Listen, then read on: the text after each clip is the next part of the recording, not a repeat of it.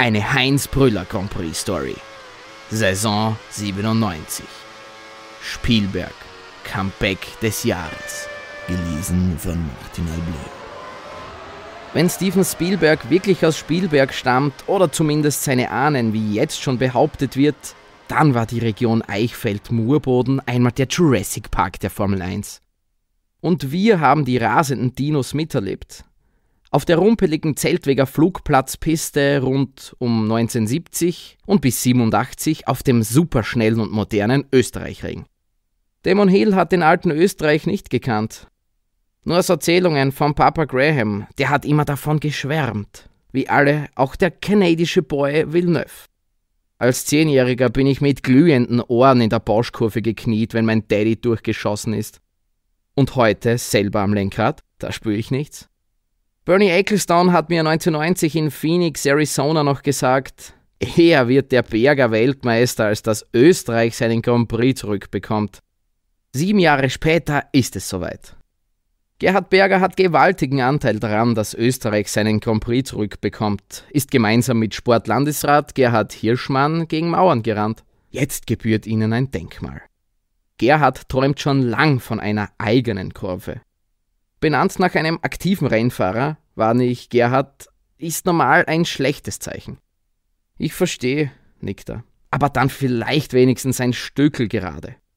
A1-Ring-Chef Hans Geist schenkt ihm die zweite Linkskurve, die ehemalige Texaco-Schikane. Eine Mutkurve im vierten Gang.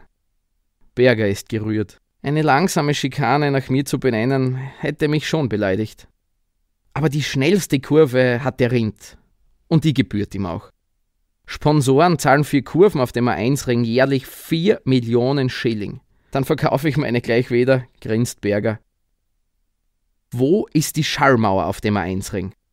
Früher kämpften die Grand Prix-Piloten gegen die Traumgrenze der 10, 9, 8 und 7 Minuten auf dem 22,9 Kilometer langen Nürburgring. In der Steiermark bald gegen die Minutengrenze. Wann fährt der erste unter 1,10? Der alte Österreichring war stets abwechselnd mit Silverstone die schnellste Grand Prix-Rennstrecke der Welt. 256 km/h Schnitt für Nelson Piquet, Pole Position. 244 km/h Schnitt für die schnellste Runde von Nigel Mansell im Jahr 1987. Der A1-Ring wird die von der Rundenzeit her wohl kürzeste Formel 1-Strecke im ganzen Zirkus. Manikur 1,14,5. Hungaroring 1,14,6, Interlagos 1,16,0 und Barcelona mit 1,16,5. Kürzer wäre nur noch Le Castillet mit 1,13, aber dort wird seit 1990 nicht mehr Formel 1 gefahren. Vielleicht später wieder, wenn Alain Prost sein Team von Manicur an die Mittelmeerküste verlegt. Und noch kürzer Dijon, wo Ronnie Patterson im Tyrrell 1974 mit genau einer Minute die schnellste Rennrunde drehte. Pole Position hatte damals Niki Lauda im Ferrari mit 58,79 Sekunden. Weltrekordmann Niki Lauda. Die erste Nürburgring-Runde unter 7 Minuten und die einzige Formel-1-Runde unter der Minutengrenze. Gerhard Berger ist kein so großer Fan kurzer Rennstrecken. 71 mal 4,4 Kilometer ist viel anstrengender als zum Beispiel 30 mal 10 Kilometer. Und Gerhard muss sich auch immer erst an den neuen frischen Asphalt gewöhnen. Am liebsten ist mir, wenn ich auf der Rennstrecke schon alle Schleif- und Kratzspuren kenne und sogar noch die Reifenspuren von irgendwelchen Drehern. Einmal versäumt Berger fast das Training. Almabtrieb, als er vom Hotel zur Strecke fährt. Rund 100 Kühe in Zeitlupe trottend versperren ihm den Weg. Gerhard wird narrisch vor Ungeduld. Sein Fitmacher Harry Havelka am Beifahrersitz beruhigt ihn. Das Schlechte ist, du kommst wegen den Viechern zu spät zum Training. Aber das Gute, du musst ihnen keine Autogramme geben. Sie fiebern vor dem TV-Gerät mit oder stehen an der Strecke bei glühender Hitze und strömenden Regen. Die Fans sind das größte Kapital des Formel-1-Zirkus. Und die PS-Räter faszinieren die Prominenz ebenso wie ganz normale Menschen. Die Fans, philosophierte Niki Lauda, dreifacher Weltmeister, auf dem Gipfel seines Ruhmes, rennen gestern einem Politiker nach, heute mir, morgen irgendeinem Popstar. Lauda, selber Popfan, saß vor Jahren in London bei einem Rod Stewart-Konzert in erster Reihe. Neben mir ein sehr nettes älteres Ehepaar. Die beiden sprangen nach jedem Song auf und applaudierten wie verrückt. Erst später kam ich darauf, das waren die Eltern von Rod Stewart. Als Stewart 1991 im Wiener Praterstadion auftrat, besuchten ihn Lauder und ich vorher in der Garderobe. Der Megastar streifte gerade sein rotes Jackett über. Was ist? fragte Nicky. Wann fängst du an? Rod Stewart erwiderte höflich, As soon as you take your seat, Nicky. Darauf sagte Lauder kurz, Geh mal! Zwei Minuten später kam Stewart auf die Bühne und sang I Am Sailing. Gerhard Berger ging es ähnlich mit Elton John, einem riesigen Ferrari-Fan. Und George Harrison, der Ex-Beatle, ist natürlich einer seiner allerbesten Freunde. Der Duft des Benzins ist süß, lockt prominente und normale Menschen. Die Formel 1-Fans zünden im Gegensatz zu den Pop-Fans keine Lichter an. Aber sind sie anders? Sie nehmen weite, strapaziöse Reisen auf sich, schlafen im Freien oder bei Regen im Zelt, warten ewig vor Hotels oder Rennstreckeneinfahrten, um ihre Idole kurz zu sehen.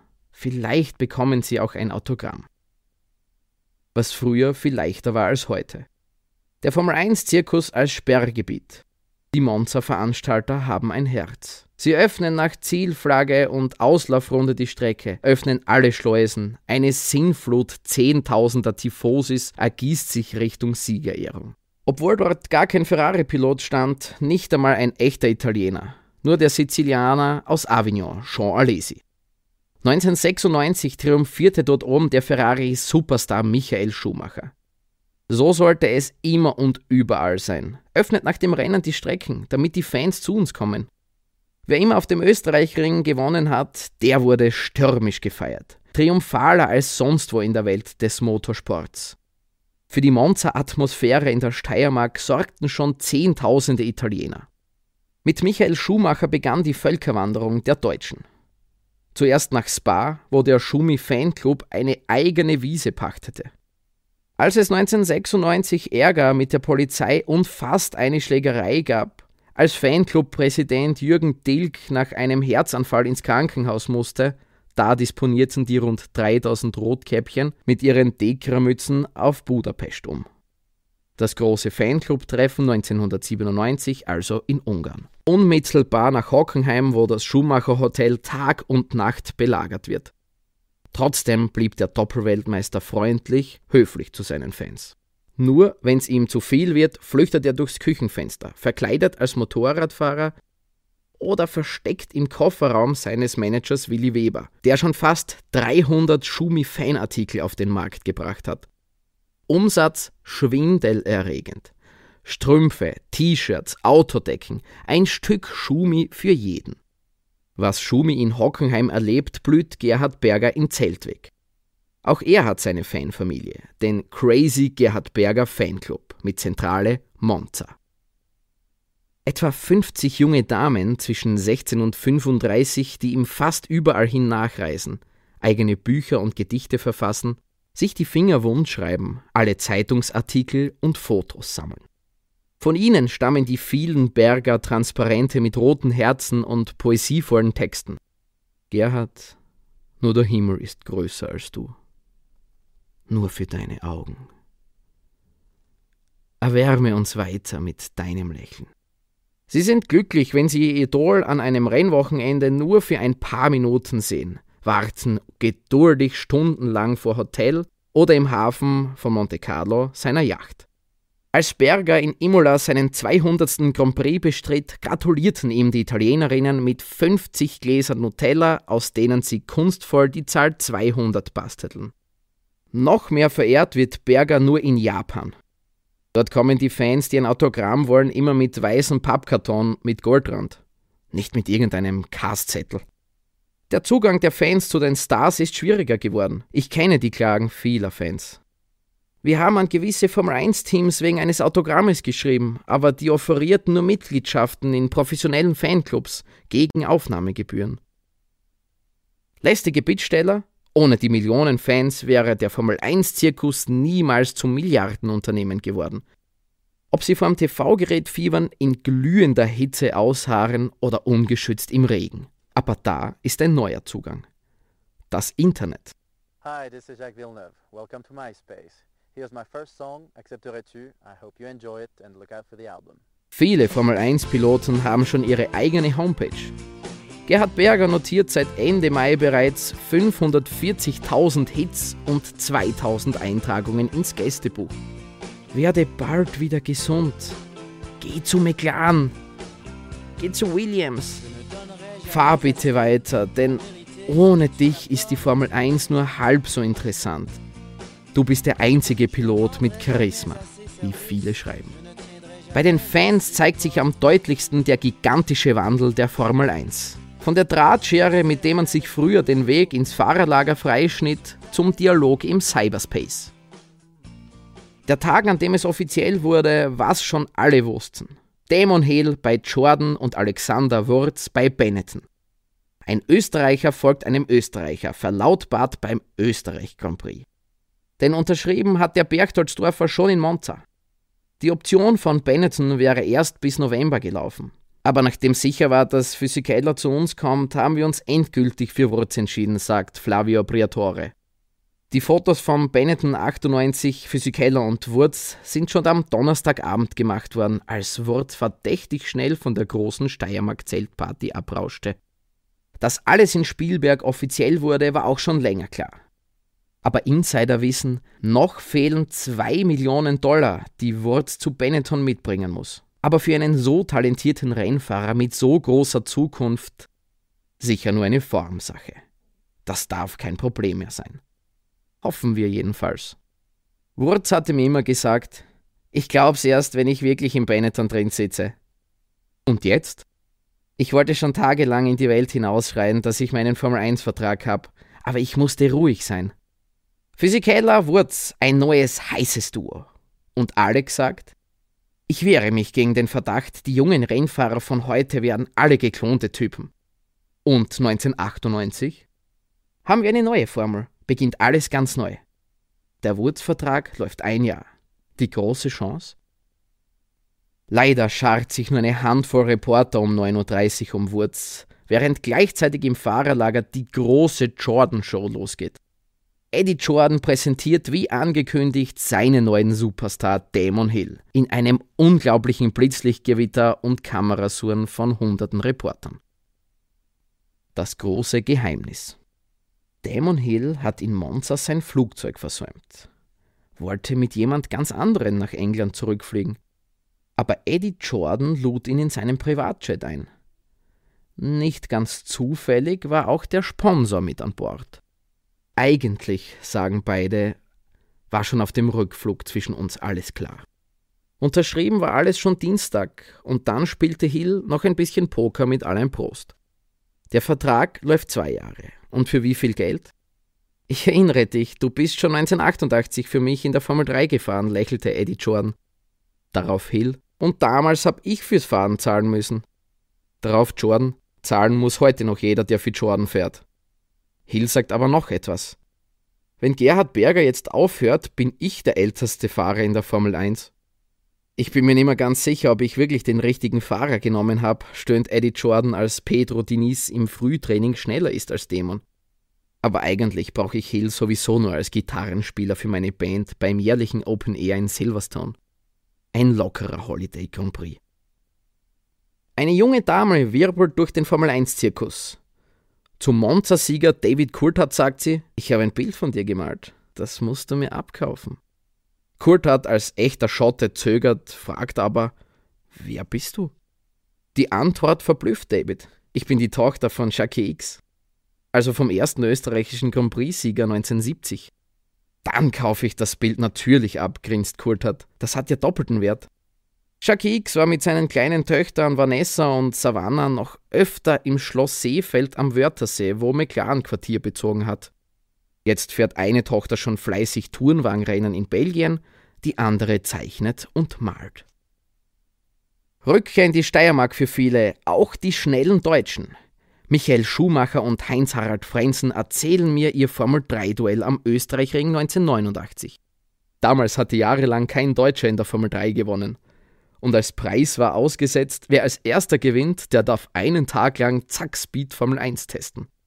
Schumi gewann nach einem beinharten Finish auf regennasser Piste zwei Zehntel vor Frenzen, hat den Preis aber nie kassiert.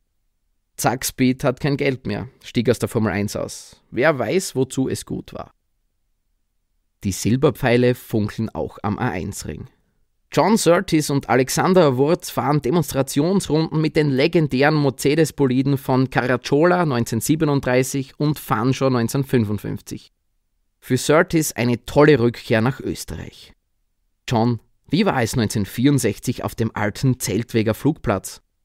Ich lag in meinem Ferrari in Führung, griff nach dem WAM-Titel und plötzlich brach die Lenkung. Bei Ferrari ganz selten passiert, aber zum Glück gewann damals mein Teamkollege Bandini und Ende 1964 war ich noch Weltmeister. Immer noch der Einzige, der je auf zwei und vier Rädern Weltmeister wurde siebenmal Motorrad-Champion, einmal Formel 1. Ein Rekord für die Ewigkeit. Ah, nicht unbedingt. Ich sehe schon ein paar junge Italiener wie Rossi und Capi Rossi, denen ich zutraue. Wenn sie umsteigen, schaffen sie das. Wir werden sehen. Ferrari, damals und heute? Das Wichtigste war, dass man mit diesem Blödsinn Fabrik in Italien, Konstruktionsbüro in England endlich aufhört und alles nach Italien zurückholt. Aber bei Ferrari merkst du dir wenigstens, welche WM du gewonnen hast, sondern welche du verloren hast. Wird Schumacher heuer dein Nachfolger als Weltmeister wie Lauda und Scheckter? Ich wünsche es ihm und glaube es auch, weil die Zeit der Ferrari-Streitereien vorbei ist.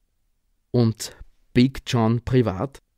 Ich bin 63, arbeite immer noch und habe ein zweites Mal geheiratet und schon wieder ein neues Team Surtees.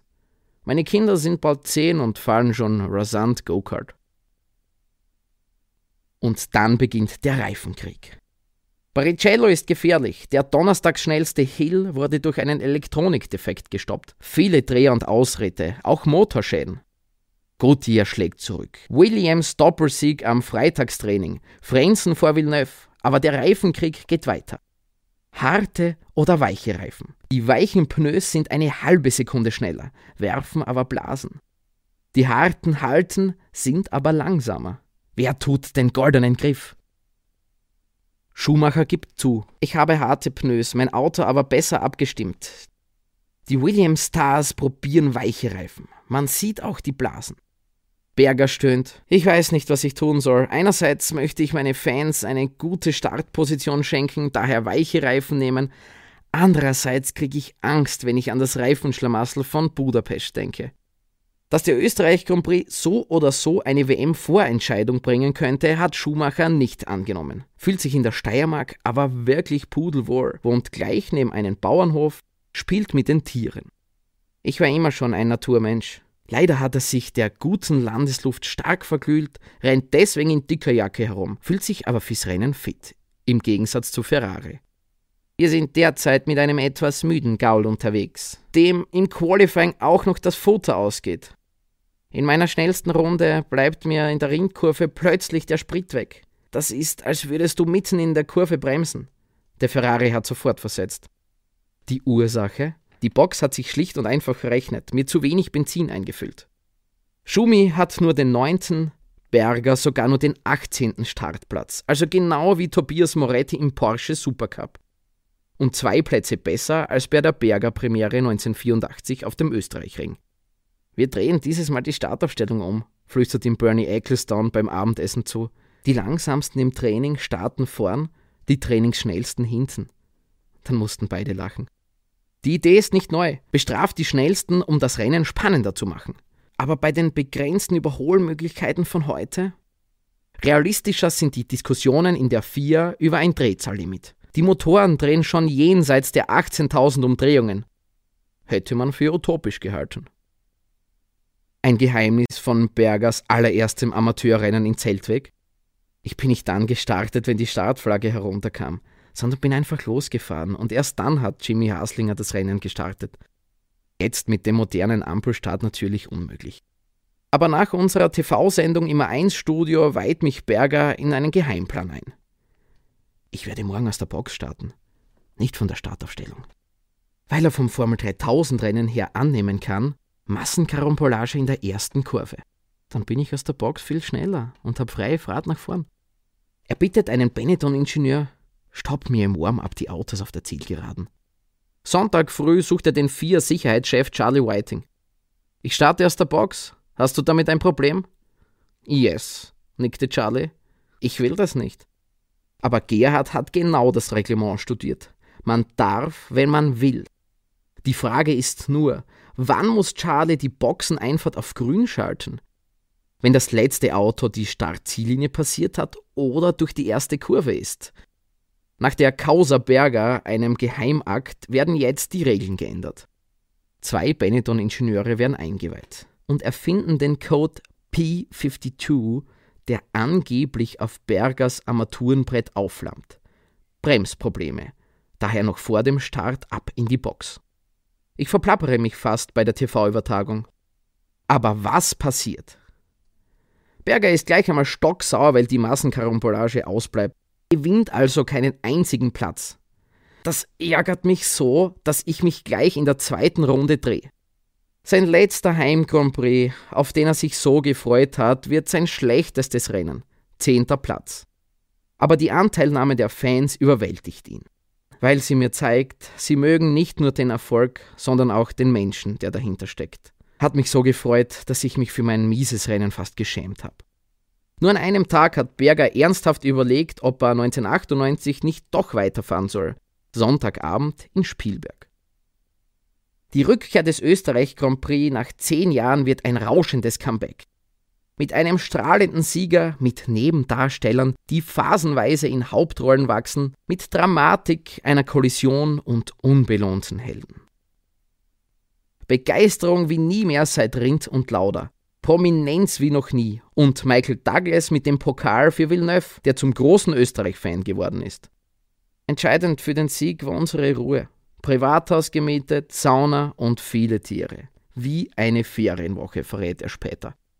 Irvine im Gegensatz zu Schumacher auf harten Reifen unterwegs, ist von Jean Todt dazu ausersehen, die Williams zu hetzen und nicht Alesi abzuschießen, Jeans erstes Rennen als Sauberpilot nach der Vertragsunterzeichnung in Hinwil beendet ein böser Crash. Alesi. Unser Rennfahrer-Metier ist gefährlich genug, da braucht es wirklich nicht noch solche Aktionen. Ich bin gleichzeitig wütend und traurig, weil mir mein Ziel langsam davonschwimmt. Ich wollte unbedingt als WM-Dritter zu sauber kommen. Jetzt bin ich nur noch Fünfter. Irwine. Mir kann keiner die Schuld geben. Ich war vorn, was mich betrifft, aber da fuhr mir Alesi übers Rad und stieg auf. Irrsinnig gefährlich. Ich habe die Augen nicht zugemacht, sondern offen gehalten, weil ich wissen musste, was als nächstes passiert. Rennfahrer wurden schon nach harmloseren Kollisionen zur Rennleitung zitiert. Irwin und Alesi blieb das erspart. Aber Schutzengel hatten beide, und man sah wieder, wie wichtig es war, das Cockpit besser abzusichern, womit ja 1994 sauber begonnen hat. Die Reifen entscheiden den Grand Prix, aber anders als alle glauben. Alle sechs in den Punkterängen auf Goodyear-Reifen, obwohl es lang nach einem Bridgestone-Tag aussieht. Da führt der junge Jano Trulli im blauen Prost-Auto fast mühelos, da liegen die Stewart-Piloten Barrichello und Magnussen unter den ersten vier, vor Frenzen und Schumacher. Als Trulli schon hinter Villeneuve auf Platz 2 Motorschaden hat, tut er allen leid. Sechs Runden vorher erzählt der Italiener, fing der Motor an festzugehen. Dann gleichzeitig bei Nakano und Trulli zwei riesige Rauchwolken. Der Traum in Blau ist vorbei.